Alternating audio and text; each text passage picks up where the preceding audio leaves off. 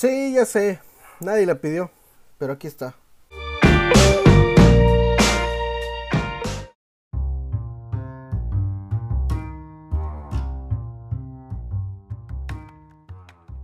¿Qué tal gente de la opinión que nadie pidió? El día de hoy, como ya vieron en el título de este capítulo, vamos a hablar acerca de Sonic, la película que se estrenó este fin de semana, una película que tiene como directora Jeff Fowler, que es el encargado de la realización de dos cortometrajes animados antes de traernos a Sonic. En 2004 nos trajo a un Cooper Brook que nos mostraba a un simpático roedor que hacía de las suyas para obtener comida, lo cual le valió una nominación de la, de la Academia perdón, como mejor cortometraje. Mientras que en 2006 nos trajo un duelo de caballeros que nos mostraba una animación completamente diferente y con una historia alejada de animales y comida en la que nos mostraba a dos caballeros peleándose por el amor de, una damisela. Estos son los antecedentes de este director, que es el encargado de ahora de traernos a Sonic, el famosísimo y querido Erizo Azul,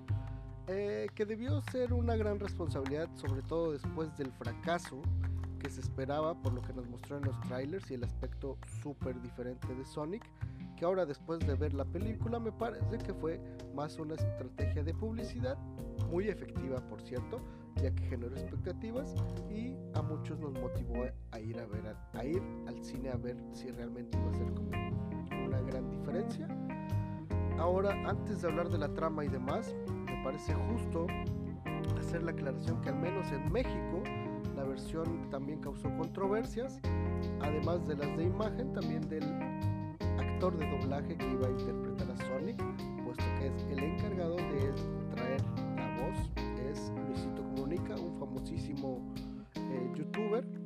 y me es grato decir que no hay queja alguna sobre su participación, me parece que lo hace muy bien y no, no es notoria su voz, en este caso eh, no es que Sonic diga de repente alguna u otra frase de este famoso Luisito, pero sí suma una voz agradable. Ahora sí, entrando en detalle con lo que podemos observar en pantalla, tenemos una pequeña introducción en la que nos muestran el origen de Sonic. Me parece un poco limitada, pero muy comprensible porque para el público al cual va dirigida la cinta. Si bien el personaje ya tiene unas cuantas décadas de existencia, es turno de que los más pequeños conozcan a Sonic mediante el cine, ya que los demás lo conocimos por videojuegos o caricaturas, así que la manera en la que se presenta esta nueva generación es muy agradable y eh, nos dará una introducción de saber cómo llegó a la Tierra. Después de que se nos muestra esa información, nos dice que se instala en un pequeño pueblo de Estados Unidos en el cual crece como un habitante más, habitante entre comillas, puesto que lo hace desde las sombras, alejado de la gente o de que lo conozcan, pero muy cercano al ver cómo interactúa la gente. Eh, después de esas noches de soledad y esos años de soledad, Sonic en un arranque de nostalgia provoca un apagón en la ciudad lo que hace que se alerten las autoridades ya que una descarga de energía no tan común aparece en los radares y alertan a las autoridades y mandan a investigar al doctor Robotnik, aquel famoso villano que siempre ha tenido Sonic, interpretado por Jim Carrey, un científico con una gran inteligencia y un cariño excepcional para con los robots, pero no para los humanos hay que destacar la actuación de Jim Carrey, que realmente nos hace recordar sus grandes trabajos como La Máscara y Ace Ventura, por ejemplo, nos muestra que sigue teniendo esa gran capacidad para interpretar este tipo de personajes, que en este caso es sin duda piedra angular para que Sonic sea la gran película que es. Así que veremos cómo este doctor intenta capturar a Sonic, mientras que Sonic trata de hacerse de nuevo de sus anillos que los ha extraviado por obra y casualidad de su ahora nuevo mejor amigo, el policía del pueblo, el cual lleva tiempo conociéndolo. Pero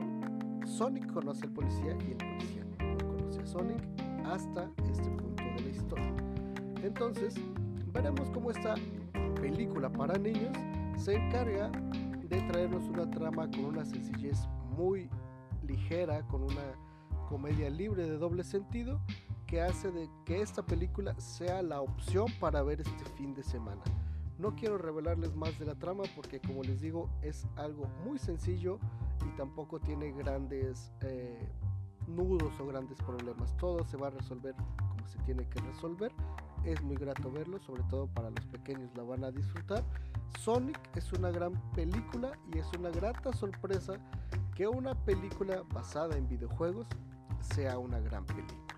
Puesto que muy pocas veces podemos decir esto. Las películas basadas en videojuegos generalmente son un fracaso, pero no es el caso de Sonic, ya que este es un buen personaje tratado de la manera correcta y mostrado de la manera más eficiente. Y se nos presenta la oportunidad o la posibilidad, se deja abierta la posibilidad de que exista una segunda entrega, pero con personajes ya conocidos del mundo de Sonic, más allá de Sonic, algunos que seremos fans o conocemos este personaje, sabremos que Sonic no está solo, ni tampoco el Dr. Robotnik, así que se nos presenta la posibilidad de que exista una segunda entrega. Y esta es la opinión que nadie pidió acerca de Sonic, la película. Nos escuchamos en próximas ocasiones.